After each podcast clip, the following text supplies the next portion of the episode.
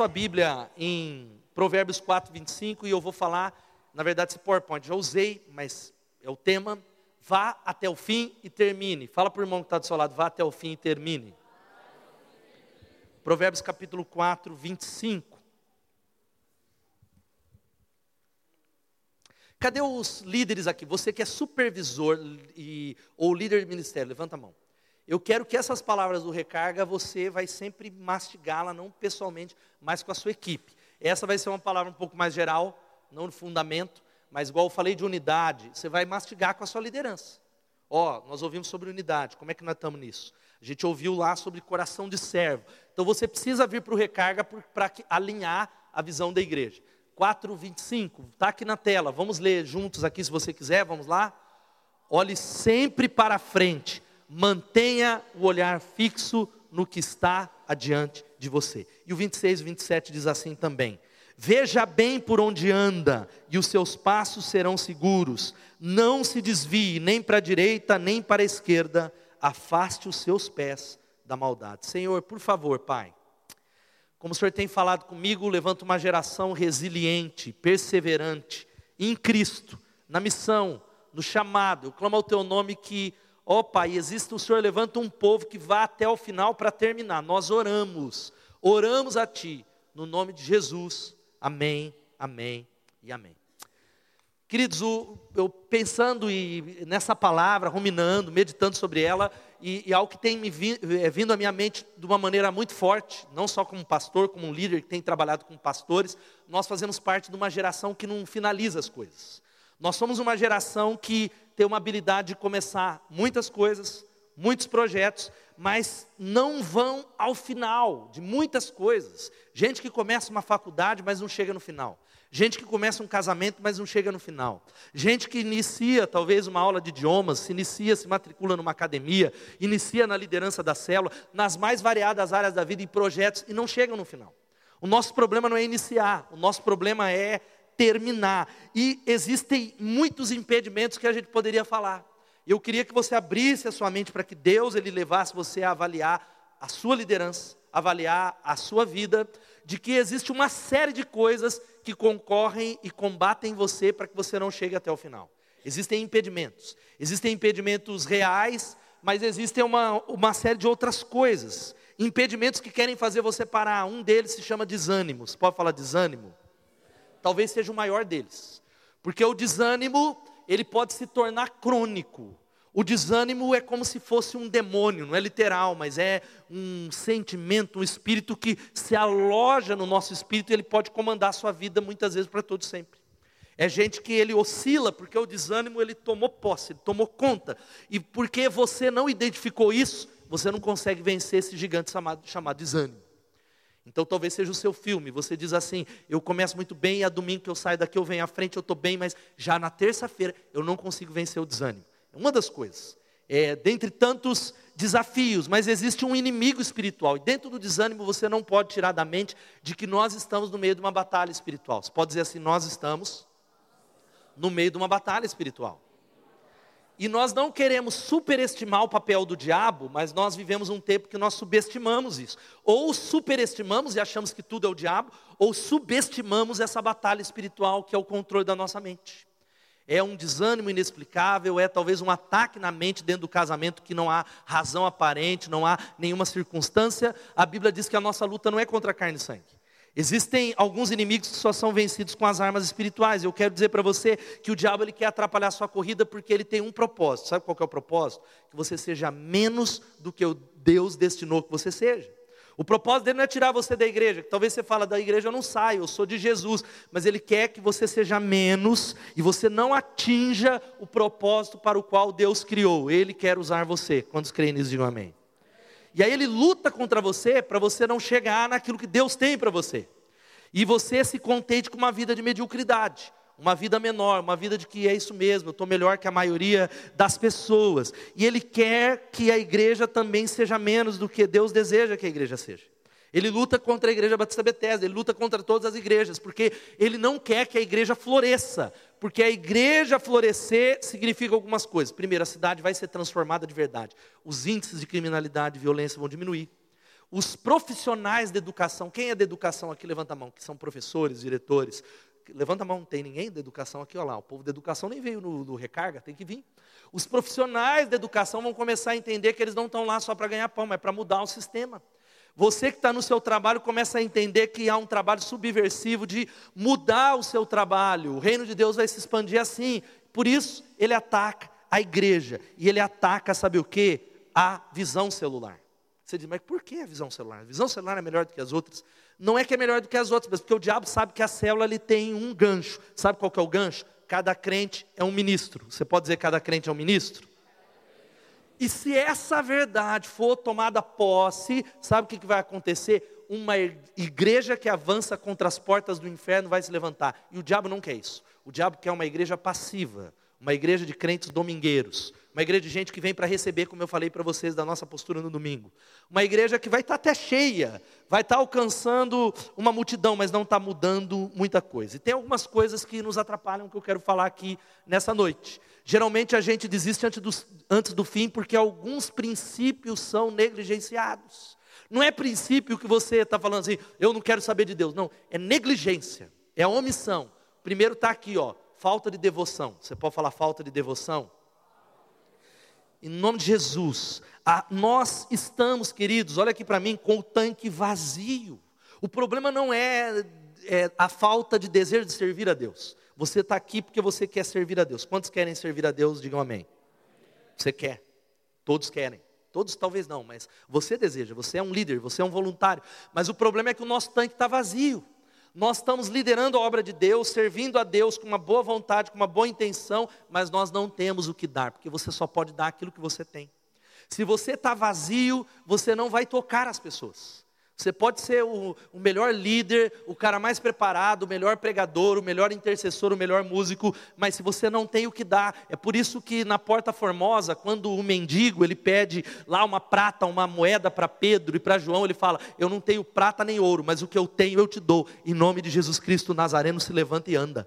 Então eu só posso dar aquilo que eu tenho.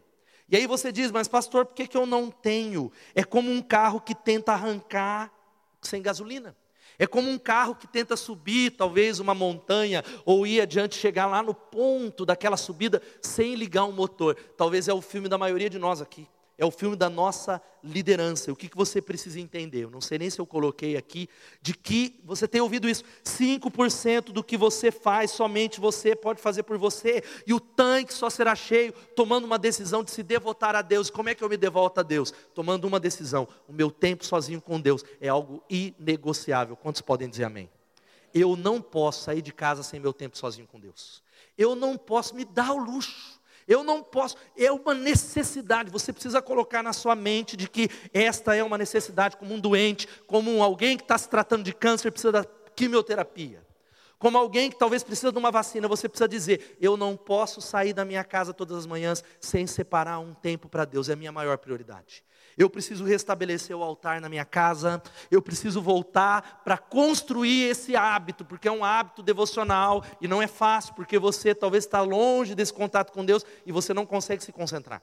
É vozes, é aquela ansiedade, é os problemas que vêm, mas você precisa entender que o discípulo, e isso está aqui, ó. Se você quiser descobrir como o homem realmente é, descubra como ele é sozinho com Deus. Você ama Deus? Quantos amam a Deus? Digam amém. Então por que, que você não tem dado tempo para Deus diariamente se você o ama? É mais ou menos se eu falar para minha esposa, eu não, eu não falar com a Elô. Você já parou para pensar? Eu falar para Elô, Elô, eu amo você, mas não tenho tempo para falar com você. Ela, não, mas é uns cinco minutos. Não, tá, é, tá, eu vou uma vez por semana. No domingo eu falo com você. O que, que você acha que iria acontecer com o meu casamento? Que, que você acha que iria acontecer a relação dela? É claro que Deus não age assim com a gente. Será que eu iria convencê-la de que eu a amo? Talvez oferecendo um domingo para ela, oferecendo talvez três minutinhos fast food. E essa palavra é claro que não é na, na mente, mas nós precisamos sair daqui tomando uma decisão, estimular você a separar os próximos 21 dias para não sair de casa sem tomar café com Deus, sem passar os dez primeiros minutos do seu dia buscando a presença dEle, orando, desenvolvendo intimidade, porque é isso que vai definir o crescimento da nossa igreja. Quantos estão entendendo? Digam amém. Eu falei com a minha esposa, queridos, e aqui é para nós lavar roupa suja. E aqui eu não estou como profeta julgando a minha liderança toda, porque eu sei que alguns têm o tempo com Deus. Mas eu falei com ela, eu me sinto como pastor às vezes, segurando um peso, e poucos são os líderes que espiritualmente estão segurando esse peso, porque não estão sustentando a igreja espiritualmente, porque estão desconectados da fonte. Então a primeira razão, o primeiro princípio é a falta de devoção. E o tempo é a palavra de Jesus que você conhece para Marta. Marta, ela estava lá correndo para é, fazer um monte de coisa para receber Jesus, e Maria ficou aos pés dela, e Marta briga com Jesus, falando: Mestre, o senhor não está vendo que, que Marta não é, Maria não trabalha? O senhor não está vendo que Maria não me ajuda? E aí a palavra dele ecoa: Marta, Marta, você está preocupado com tantas coisas, mas apenas uma só é necessária. Todavia, uma coisa é a principal. O problema de Marta, eu ouvi essa palavra do Baruque nesses dias lá, e eu achei muito interessante. O problema não era o fato de Maria não estar ajudando, o problema era ela, era dentro dela, era interno. Segunda coisa que a gente precisa entender é isso aqui que a gente tem falado: ignorar a realidade da batalha espiritual. Ignorar a realidade da batalha espiritual. Nós estamos em meio, Jesus venceu. Quantos creem nisso, digam amém. Mas enquanto não é consumado a volta de Jesus, existe um inimigo que não se dá por vencido e as suas artes do engano consistem em neutralizar, paralisar, impedir. Paulo diz: o Deus desse século, ele cegou o entendimento dos incrédulos. Então, pessoas que não se rendem a Jesus têm uma razão, não é livre-arbítrio só. Ah, ele não quer. A Bíblia diz que Satanás fez o quê? Cegou o entendimento cegou pessoas que você convida e não consegue a mensagem chegar. Como é que essas pessoas serão libertas? Não é um, um, um, fruto simplesmente da escolha. Nós as auxiliaremos através do ministério da intercessão, orando e falando: Deus, faz cair as vendas no nome de Jesus. Nós os colocamos na brecha, em intercessão em favor de cada ser humano que está preso nas mãos do diabo, pedindo a Deus que os liberte, pedindo a Deus que caia essa venda. Mas nós precisamos entender essa batalha espiritual que tem a ver com o ataque na mente, gente. Tem crente aqui que o diabo ele já tomou posse da sua mente, no sentido não da. Posse é complicado, não possessão. Vou tentar falar a palavra. Ele já achou o caminho dos seus pensamentos. Ele já achou o caminho. E eu estava pensando nessa semana que quantos aqui é, colocam gasolina em só alguns postos? É, você coloca nos postos corretos. Porque quando você ouve que tem um posto com gasolina adulterada, tem alguém aqui que fala, não, eu taco mesmo gasolina adulterada, é mais barato, você faz isso, Flávio? Estou nem aí, importante é gasolina, não importa se é misturada com água. Não, a gente guarda o carro. Porque se colocar a gasolina é adulterada, qual que é o resultado? Quer falar, Flávio? O que acontece? É, vai acontecer o quê? Hã? Vai parar. E eu queria dizer para você que a mesma maneira que a gente cuida do nosso carro, nós deveríamos cuidar daquilo que entra na nossa mente de maneira maior os nossos pensamentos. Coloque o seu celular para cada duas horas para ele despertar e pare durante cinco minutos para pensar assim: o que, que eu pensei nessas últimas duas horas? O que é que ocupou a minha mente? Onde é os meus pensamentos? Uma outra área aqui, vamos lá: medo e incredulidade, gente como nós somos tomados pelo medo, os medos mais variáveis que as coisas vão dar errada, e parece que uma coisa liga com a outra, a gente tem medo que vai faltar o dinheiro, a gente tem medo que vai dar errado a célula, a gente tem medo, tem medo que Deus vai nos rejeitar, medo, e o medo, ele leva à incredulidade, existe o maior pecado, pecado que Deus mais detesta, sabe qual é o nome? Incredulidade, não só a independência, é o pecado que fez o povo de Israel não alcançar o propósito de Deus. E a nossa igreja pode não alcançar o que Deus tem por causa da incredulidade. Vença a incredulidade em nome de Jesus. Quantos podem dizer amém? Agora eu encorajo você, fechando aqui, dar alguns conselhos, como é que a gente pode ir até o fim e terminar bem o que a gente começou. A minha oração tem sido não por líderes que vão começar novos projetos, eu quero muito isso, eu fico muito feliz, novos ministérios, mas a minha oração tem sido por gente que vai até o final, no nome de Jesus. Gente que, como Paulo diz assim, ó, esquecendo as coisas que ficaram para trás, eu prossigo, eu vou até o final, não importa o que aconteça, eu vou terminar a corrida. O importante não é como eu vou começar como líder, mas como eu vou terminar. Quantos podem dizer amém?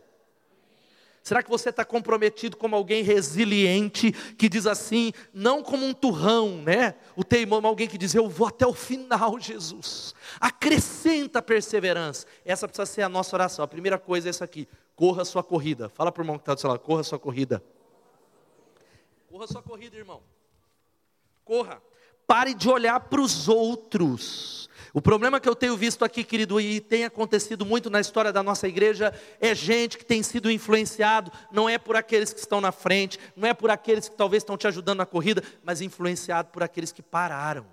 É gente que está olhando para quem parou. É gente que está correndo aqui, mas de olho no cara que está da direita. E quando ele para, você para também. E aí você fala: ah, por que, que você parou? Ah, eu parei porque eu acho que essa corrida não é melhor, acho que essa igreja não é melhor. E você para junto. Corra a sua corrida. Quantos pode dizer amém?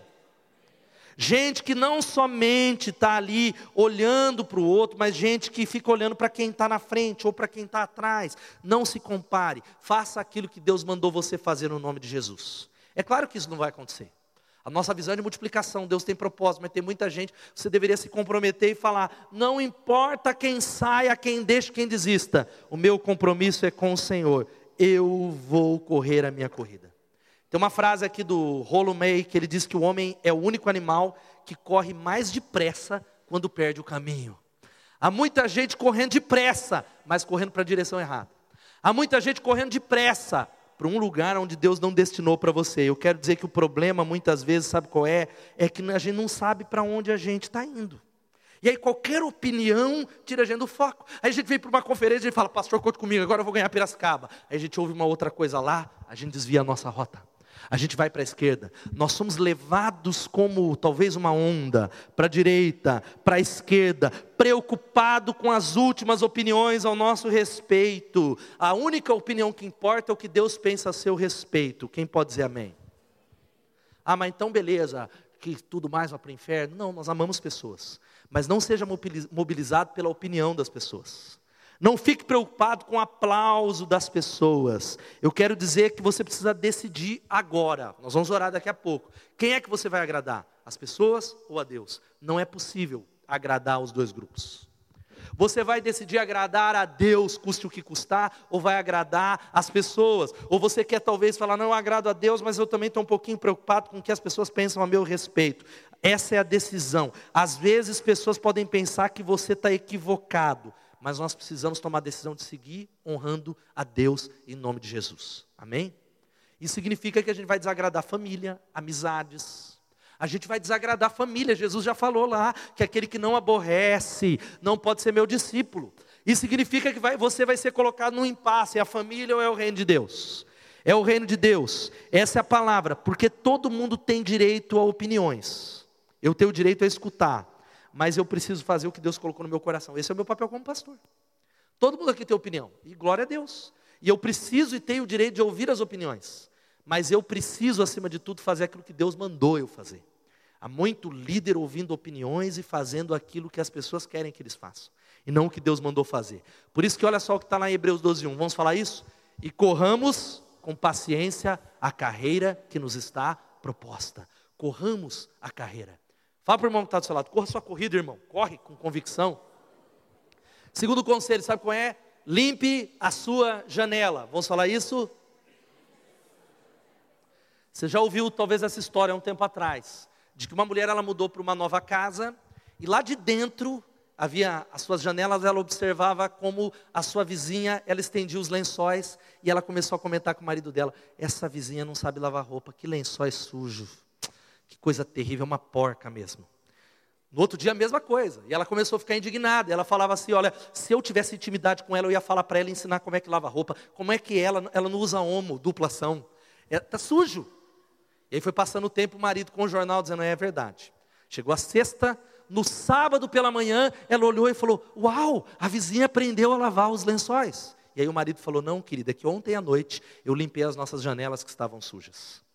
O fato é que muitos de nós estamos exatamente como essa ilustração. O quanto da roupa da sua vizinha está suja depende, sabe, do quanto a sua janela está limpa. Sabe o que isso significa? O problema é que nós estamos enxergando algumas situações dentro da igreja errada, mas o problema não é a igreja, é a sua janela que não está limpa. São os seus olhos que não estão limpos. E você diz, pastor, onde é que você tem base bíblica para isso? Jesus, ele falou. Jesus ele deu um conselho que constantemente, eu estou falando do meu relacionamento com a minha esposa, eu preciso ajoelhar e falar: Senhor Jesus, limpa os nossos olhos, limpa o nosso coração. Eu queria que você lesse comigo, vamos ler? Os olhos são a candeia do corpo. Se os seus olhos forem bons, todo o seu corpo será cheio de luz. Mas se os seus olhos forem maus, todo o seu corpo será cheio de trevas. Portanto, se a luz que está dentro de você são trevas, que tremendas trevas são. Que Deus tenha misericórdia. O problema não são os outros, e muitas vezes o problema, sabe qual é, gente? É que nós internamente estamos cheios de trevas. Inter, e nós nem percebemos. Eu queria que você guardasse um negócio que vai ser fruto da nossa oração daqui a alguns minutos. O pecado ele tem um poder de nos cegar. Por isso que a gente precisa ter devocional todo dia. Por isso que você não pode se dar o luxo de não ter tempo com Deus. Aí você diz, pastor, por que, que eu não posso ficar um dia só sem jejum, sem oração, sem buscar? Porque a Bíblia diz que o pecado ele nos cega, ele tem um poder de cegar você de tal maneira que você não sabe que você está cego. É o engano do pecado que está lá em Hebreus, de tal maneira que o pecado ele fecha os nossos olhos e nós temos plena certeza de que nós estamos certos. Nós temos plena certeza de que é a esposa que está errada. A gente tem plena certeza que é o líder que está errado, sendo que nós não tomamos o cuidado de ir diante de Deus para falar: Deus, a minha vidraça está suja. Deus, será que o pecado me enganou? Deus, será que o meu coração, por causa de uma coisinha, foi tomado de trevas? E o fato é que se eu sou sempre crítico em tudo, em tudo, talvez você desenvolveu o hábito de só encontrar o mal e quem vai procurar o mal, ele vai encontrar, porque Jesus ele colocou isso de uma maneira poderosa. Se os seus olhos forem maus, todo o seu corpo será cheio de trevas. Conhece gente assim? Gente que você fala para ele, querido, veja esse lado, olha, a igreja tem isso, tem isso. Ele não consegue olhar para lá. E o problema é um problema de que dentro dele há trevas. Você diz, ó, oh, mas tem esse ponto positivo, tem esse outro ponto positivo, tem esse lado. Olha que bênção que é. Pese isso. Ele não consegue, porque os olhos dele estão voltados para trevas, porque a Bíblia diz que dentro dele está, as trevas são completamente profundas, que tremendas trevas são. E o fato é assim, nos relacionamentos, você tem uma decisão, ou eu me concentro nas coisas boas ou nas coisas ruins. Quem é casado aqui, levando a mão. Vou falar, maridos, quantos aqui a mulher tem defeito? Diga, é verdade. Ficaram com medo de apanhar em casa, que eu sei que vocês pensaram. Eu vi uma, uma frase de um homem que ele falou assim, como é que como é que era a pergunta? Não vou saber agora, que ele, ele fala mais ou menos isso. O homem que aprende a ouvir os outros é sábio. O homem que ouve a, mulher, a sua mulher é casado, ele é inteligente. Tem que ouvir. Mas o fato é que ela tem defeito. Mulheres, quantos aqui o marido você pode atestar com convicção que seu marido é cheio de defeitos? Pode falar, irmãs. Ô maridos, glória a Deus, só a Rosana falou. Mulheres, quantos aqui podem atestar? Meu marido tem defeito? Pode? Levanta a mão, irmã, porque todo mundo quer ser defeito. Aí você não levanta, não vou levantar a mão, vou achar que meu marido tem defeito. Vou achar não, ele, ele é cheio de defeito. Querido, por que, é que eu estou falando isso? Não é para você achar que não, não vai resolver, não vai conversar, mas você tem uma decisão. Você vai olhar para aquelas coisas que são boas no seu casamento ou se concentrar naquelas coisas que são ruins. As coisas que são boas ou as coisas que são ruins. Essa é a sua decisão. Agora olha aqui para mim, algo interessante sobre o espírito da crítica. Ei, Algo interessante sobre o espírito da crítica é que ele segue você aonde você vai. O espírito da crítica, que eu estou falando que é um demônio, é um espírito que tem a ver com essas trevas que te dominam, segue você para onde você vai. E o primeiro passo para que você chegue até o final é reconhecer isso nessa noite em nome de Jesus. E dizer, Deus, eu reconheço isso. Eu me lembro, e isso é verdade, não é porque hoje eu sou pastor de uma comunidade. Lá atrás, eu lembro que o primeiro ano do seminário, eu sempre liderei na minha igreja local. E o primeiro ano que eu fui para o seminário, e aí eu fui no seminário, eu vi cada coisa nova. E sabe qual foi a minha primeira tendência? Naquele, Deus me livrou naqueles primeiros seis meses, encontrar os defeitos do meu pastor. Eu voltei, eu falava, ah, meu pastor ele não prega bem, porque eu aprendi na aula de homilética, que é assim, é assado, está fazendo tudo errado. Aprendi na, na aula de administração eclesiástica, que ser pastor era isso. Louvado seja Deus, que naquele primeiro semestre, um seminarista novo, arrogante, se arrependeu. Se arrependeu. E se arrependeu do pecado. Mas talvez há irmãos aqui que já são anos de comunidade cristã que não entenderam e não reconheceram isso. Reconheça o seu pecado. Segundo, sabe qual que a gente precisa entender? Vamos lá, viva com paixão. Vamos falar viva com paixão? Vamos falar de novo, irmão. Vamos falar com paixão. Mais uma vez. Eu, é o meu temperamento, pastor. Eu sou descendente de alemão. Alemão não, irmãos. Tem um pezinho na África também. É tudo misturado aqui. É o meu jeito. Eu sou, eu sou trancado para dentro. Tudo bem, seja trancado. Temperamento, eu já expliquei isso. Existem introvertidos e extrovertidos. Mas paixão, nós estamos falando de uma outra coisa. Amém? Aquele que é apaixonado, ele não anda desacompanhado. Aquele que é apaixonado, ele influencia outras pessoas. E a pergunta para você é o seguinte: você é alguém apaixonado pelo que Deus deu na sua mão? Você é apaixonado pela sua célula? Você é apaixonado por Jesus? Você está pleno de tal maneira que sem precisar dar uma palavra, as pessoas são contagiadas com essa visão? Ou talvez você perdeu a paixão em algum lugar? Ou talvez a paixão ficou em algum lugar do passado? ou a paixão ficou talvez em um momento da sua história como um crente. Viva com paixão, porque aquilo que cheira é como chá. O chá você coloca lá quando ele ferve, todo mundo sente o cheiro. O que ferve por dentro vai cheirar fora no nome de Jesus. Eu gosto muito de mostrar isso aqui que você já ouviu. Morreu aos 30 anos, mas foi enterrado aos 60. Que Deus tenha misericórdia de nós. Gente, tem muitos jovens aqui que já morreram faz tempo. Tem muito adulto que está com 50 anos e morreu aos 15, parou de sonhar, não é apaixonado. Recupere a sua paixão, renove a sua paixão no altar de Deus. Peça ao Espírito Santo para que você seja um apaixonado. É provavelmente o Jack Welch, talvez um dos maiores empreendedores de todos os tempos, a paixão que separa os As dos Bs. É a paixão que faz a diferença. É o poder da perseverança, não é o talento. Talento não é tudo. Compre esse livro na nossa livraria se estiver lá do John Maxwell. Talento não é tudo. Vamos falar isso, talento não é tudo? Talento é tudo. Você pode não ter o talento que talvez o cara da direita tem, mas você pode é, sobrepujar através do poder da perseverança e da paixão no nome de Jesus. Sabe por quê? Deus ele faz muito com pouca coisa. Entrega esse pouco para a glória de Deus. Olha só o que está, vamos ler 1 Coríntios 10, 31.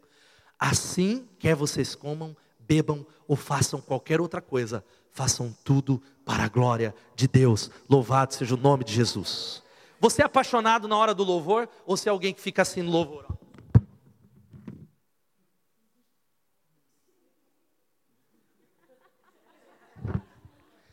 Importante é que Deus sabe o que está dentro do meu coração. Não, não, não.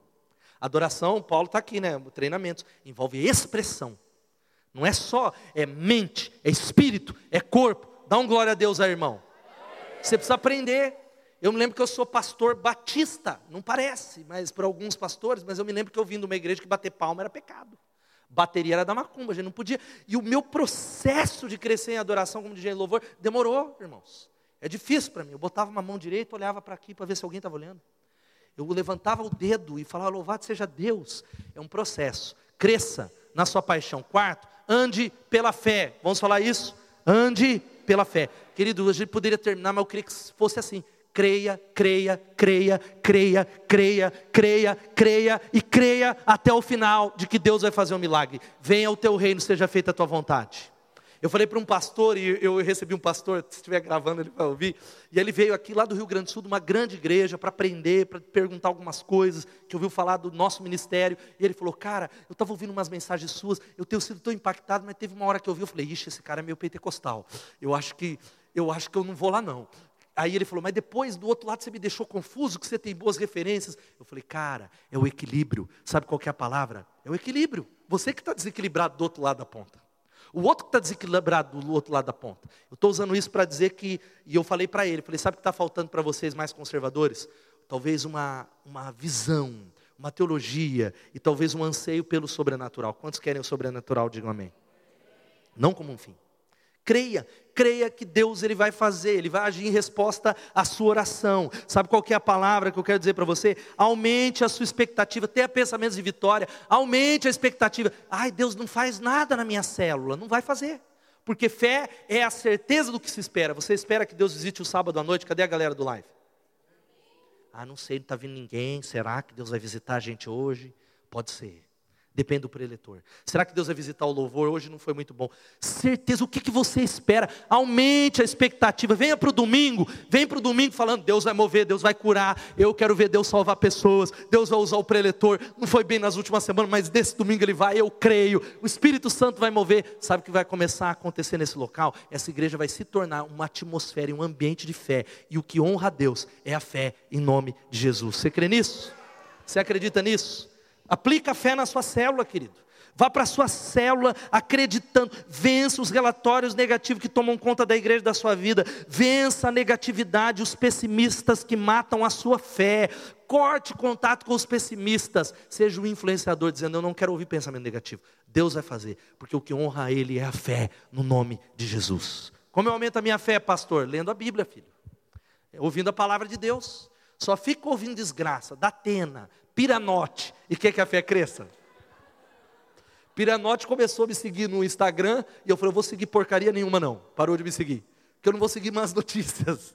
Eu não quero ouvir más notícias. Sabe qual que é a palavra? Sua boca denuncia aquilo em que você crê. Será que você é alguém que diz, não, Deus vai fazer, a minha célula vai multiplicar, esse líder em treinamento, Deus vai florescer? Ou você dizia que lá não quer nada com nada. Querido, quantas vezes eu tenho sido traído durante a semana com a minha própria boca? Quantas vezes a minha boca denuncia aquilo em que eu verdadeiramente creio? Numa situação que eu estou orando para Deus mover, a minha boca me trai ali. É tempo da gente tomar uma decisão de que sacrifícios revelam as nossas prioridades. O Senhor deseja nos dar muito mais do que acreditamos ser possível. Quem crê nisso de verdade? Deus tem muito mais. Para a glória dele. Quinto, penúltimo, sabe qual é? Faça alguma coisa. Fala para o irmão que está faça alguma coisa. Querido, deixa eu falar uma coisa para vocês aqui. Ó. Tem muita gente que não está indo para um nível além, porque está esperando. Tem muita gente que não foi levado, muitos estão parados, falando assim, orando faz 10 anos. Tem gente que eu conheço que está orando faz 10 anos. É gente de Deus. Eu falou, filho, vamos, vamos começar esse ministério. Estou em jejuando ainda para Deus falar. Eu falei, mas Deus falou no, no, naquele acampamento que eu, eu nem barba tinha, lembra? Ele falou com nós dois. Mas eu estou orando ainda, Deus vai falar. Eu estou esperando um profeta falar. E aí eles estão orando, sabe qual é a oração que eles estão fazendo? Será que é vontade de Deus? Será que não é? Quantos aqui têm algumas crises e falam assim, eu quero descobrir a vontade de Deus? Levanta a mão, quem quer? Querido, eu quero dizer para você que algumas coisas nós precisamos saber são claras na Bíblia, se é ou não é. Agora, existe algumas outras áreas que a palavra que eu quero dar para você, sabe qual é? Que o conselho é decida-se a decidir, levanta da cadeira, vai trabalhar em nome de Jesus, faça alguma coisa em nome de Jesus. Quem pode dizer amém? amém. Levanta do banco no nome de Jesus, pisa na água. Você lembra da história? O, o mar vermelho estava ali diante, e Moisés olhou para o povo, e aí Deus falou: Por que clamam a mim? Mande esse povo que marche. Manda esse povo levantar no nome de Jesus. Faça alguma coisa. É possível a nossa célula começar a se multiplicar, mas sabe o que você precisa fazer, em nome de Jesus, entender que nós somos naturalmente acomodados. É natural do ser humano. A gente atingiu um sucesso, fala, glória a Deus, estou melhor que no ano passado. A gente para ali. Se você não entender que Deus ele deseja que você vá além, de que esses cultos servem, sabe o quê? Não é só para ficar te dando estudinho bíblico.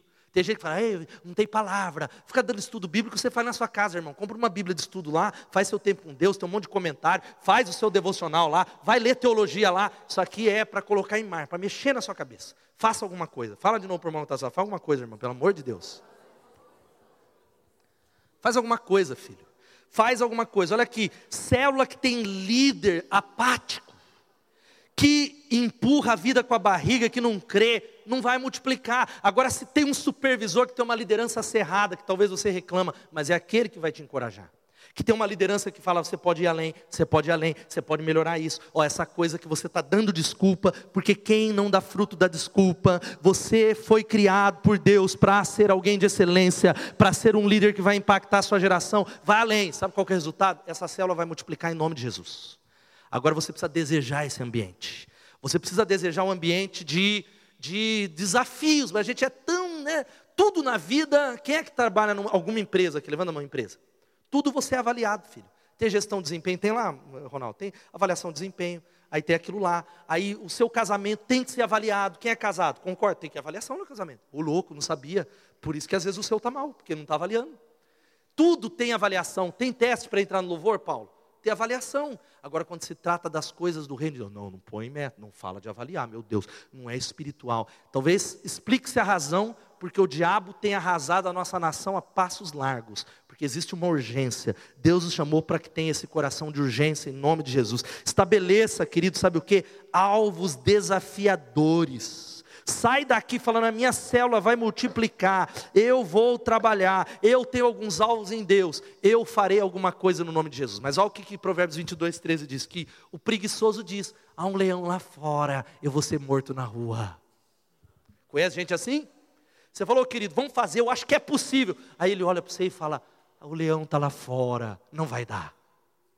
Vamos lá, você vai alcançar, você vai voltar a estudar, você vai, tira o seu passaporte, Deus vai te levar para as nações. Ah, o leão está lá fora, eu não tenho dinheiro. A outra versão diz o quê? O preguiçoso inventa as desculpas mais esfarrapadas para não ir trabalhar. Eu não posso sair de casa porque poderia encontrar um leão andando na cidade, de repente ele me mataria. O miserável, em Piracicaba não tem leão, levanta em nome de Jesus. Hã? Tem onça, mas teve aqui uma onça. Aí, aí, assim, ó, surgiu uma onça, era aqui em Piracicaba. Aí o cara agora vai falar: é, eu não posso ir que está uma epidemia de onça em Piracicaba. Tem uma, sei lá, manada, manada de por, sei lá, de boi. Alcateia de lobo, o quê? Capivara. Irmão, a gente está brincando aqui, mas vença suas desculpas. Eu tenho tentado, existem limitações naturais, físicas, a gente não tem todos os talentos, mas falar para mim mesmo, eu posso derrubar esse gigante, com o meu Deus eu posso transpor muralhas, em nome de Jesus. Eu posso demorar, mas eu vou até o final. Eu posso ir devagar, mas devagar, mas eu não vou parar. Penúltimo, Paulo vai chegando aqui. Se arrependa e volte para Deus nessa noite, em nome de Jesus. Querido, se arrependa e volte para Deus. Leia a Bíblia, tira o pecado da sua vida nessa noite. Tudo, às vezes, é só no arrependimento. O arrependimento não é só culto de domingo à noite, é todos os dias. O arrependimento é a primeira palavra do Evangelho. Arrependei-vos e crede no Evangelho. Arrependei-vos porque o reino de Deus chegou. Você pode repetir e dizer assim: o arrependimento é a primeira palavra do Evangelho. Então nós iniciamos no arrependimento e continuamos no arrependimento. É a palavra que a gente precisa voltar todo dia. Deus, eu me arrependo, Senhor. Eu me arrependo, eu reconheço que eu necessito tirar o pecado que destrói. Pecados são pequenas coisas, gente. Eu quero falar uma coisa: se tem algo que tem o poder de distorcer você e fazer você ficar cansado, é o pecado. Às vezes você está desanimado e você não sabe o porquê, acha que eu estou com depressão. Não, é pecado, irmão. Não é depressão, às vezes, é o pecado. Ah, eu tô, eu tô cansado da igreja, estou cansado da liderança. O pecado. Pecado ele tem o poder de fazer a gente ficar tão cansado, enxergar tudo negativo e, e achar que está tudo errado. E sabe qual é a distância entre você e Deus? É a distância de um joelho. De você se ajoelhar e falar: Ó oh Deus, perdoa os meus pecados, Senhor. Eu reconheço que o sangue de Jesus ele é suficiente para purificar todos os meus pecados. Eu estava no meu tempo devocional e a gente peca, irmãos. Eu comecei a pensar no sangue de Jesus e eu comecei a chorar, falar: Deus, obrigado que uma gota do teu sangue é suficiente para purificar todos os meus pecados. Uma gota do sangue de Deus. Ele derramou todo o sangue dele por você. Por isso Deus está convidando a gente a fazer isso. Talvez você não entende, pastor, eu não estou conseguindo, já faz tempo, eu não consigo ler a Bíblia. Talvez o que está faltando é você se render nessa noite e falar: Senhor, eu estou pedindo perdão eu estou confessando. E confessar é três coisas: concordar com Ele, concordar que eu estou errado, que eu estou perdoado e que eu estou arrependido no nome de Jesus. E a última coisa, sabe? Antes eu quero ler esse texto e a gente vai orar, a banda vai chegar aqui. Semeie a retidão para si, colhe o fruto da lealdade, façam sulcos no seu solo não arado, porque é tempo, é hora de buscar o Senhor, até que Ele venha e faça chover a justiça sobre vocês. Louvado seja o Senhor. Será que você já parou de buscar? Talvez Deus ele não te elevou porque você parou de buscar. Deus está falando, é tempo de buscar o Senhor. O tempo se chama hoje, é agora. Tem gente que ficou em casa, Deus ele marcou um encontro com você. E a última coisa, seja cheio com o Espírito Santo de Deus. Fique de pé no seu lugar. Ei, filhos, a gente vai cantar juntos e orar. Eu tenho orado e é claro que é um ataque atrás do outro, porque a gente é tão carnal e a gente olha com a circunstância, olha com o olho da gente, aí nós fica ansioso e etc e tal. Por isso que a gente não pode se dar o luxo de não ter devocional. Deixa eu falar uma coisa para você. Não tente empurrar sozinho o carro, é necessário o motor. Sabe o que é o carro? É a sua vida com Deus. Você tem boa intenção, mas você está tentando empurrar, empurrar, empurrar, ele não sai do lugar, e você está cansado, você está desanimado, e parece que você está sozinho. Eu quero dizer para você que a gente não pode produzir vento nem chuva, nós não podemos produzir o vento do Espírito Santo. O barco não sai sem vento, a colheita não vem sem chuva, mas a gente pode fazer uma coisa nessa noite, sabe qual é? Vem Espírito Santo sobre mim, eu preciso de Ti, eu reconheço nessa noite. Vem Espírito Santo, chove, chove porque o meu solo está seco. Sopra vento do Espírito para que a vela do meu barco possa ir além, além do que eu peço, Senhor, eu creio em Ti. Leva-me além. Começar a orar com intensidade em nome de Jesus. E eu sei, gente, quando a gente vai cantar e a banda já está aqui, que tem uma multidão de líderes, imagina a igreja, que estão cansados nessa noite. Mas Jesus ele trouxe uma palavra para todos nós que estamos aqui. Vinde a mim, todos vós que estáis cansados e sobrecarregados, e eu vos aliviarei. Tomem sobre vós o meu jugo porque o meu jugo é suave, o meu fardo é leve, e assim vocês encontrarão descanso para suas almas, diz o Senhor. É uma promessa, ele diz: Vinde a mim, todos, todos, todos, todos, todos que estão cansados e sobrecarregados, e eu darei descanso a vocês. Enquanto a gente canta essa canção, se você é alguém que diz isso, é um tempo meu com Deus, essa palavra foi para mim, eu estou cansado eu quero me recarregar, eu quero fazer alguma coisa. Sai do seu lugar e vem aqui à frente, em nome de Jesus, clamando ao Espírito Santo que ele venha. Vamos clamar, aleluia, pode vir, aleluia.